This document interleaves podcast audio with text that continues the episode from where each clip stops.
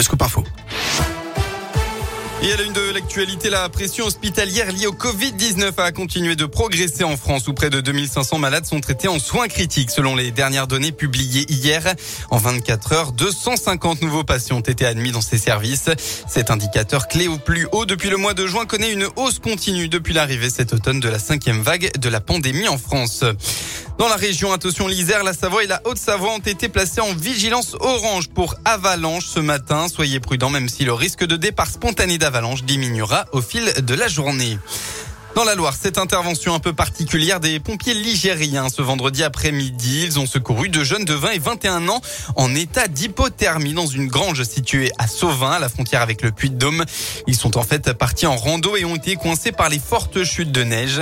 Une équipe de secours spécialisée est allée les chercher en raquette. Finalement, les deux randonneurs ont pu repartir chez eux indemnes.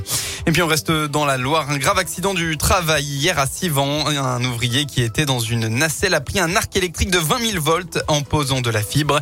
Ça s'est passé route de Feur. Il a été transporté en urgence absolue à l'hôpital nord de Saint-Étienne. Dans l'un, une bonne nouvelle avec les chutes de neige de ces derniers jours. Le domaine de la Faucille ouvre aujourd'hui. Les autres domaines de la station Montjura, à savoir les Crozet et Mentières, ouvriront dans une semaine. On passe en sport à un espoir lyonnais champion du monde de plongeon. Lundi dernier à Kiev en Ukraine, Jules Bouillet a fini premier au championnat du monde junior de plongeon. Le natif d'Annecy ayant passé son enfance à Lyon a créé l'exploit puisque c'est la première fois qu'un Français monte sur un podium mondial de plongeon junior. Cette discipline méconnue est un sport olympique où les concurrents doivent réaliser des figures acrobatiques lors de six plongeons effectués depuis un tremplin d'un ou de 3 mètres ou de la plateforme de 10 mètres.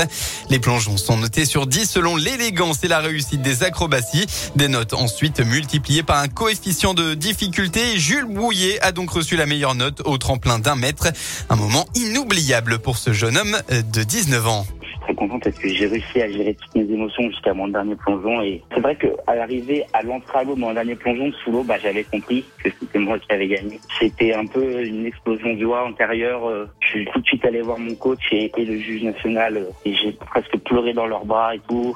C'était indescriptible, c'était vraiment vraiment fou et c'était vraiment un, sentiment de, de, bonheur intense et de fierté intense après toutes les années de travail et, et de sacrifice. Place maintenant aux épreuves seniors dès mai prochain avec les championnats du monde. Jules Bouillet va se préparer aussi pour réaliser un autre rêve, participer au JO 2024 à Paris et qui sait remporter une médaille dans cette discipline. Un mot de rugby enfin ce week-end de débute la nouvelle édition de la Champions Cup, hein, la Coupe d'Europe de rugby. Et pour la première journée, la SM Clermont affronte Ulster à domicile. Coup d'envoi à 18h30. Merci beaucoup.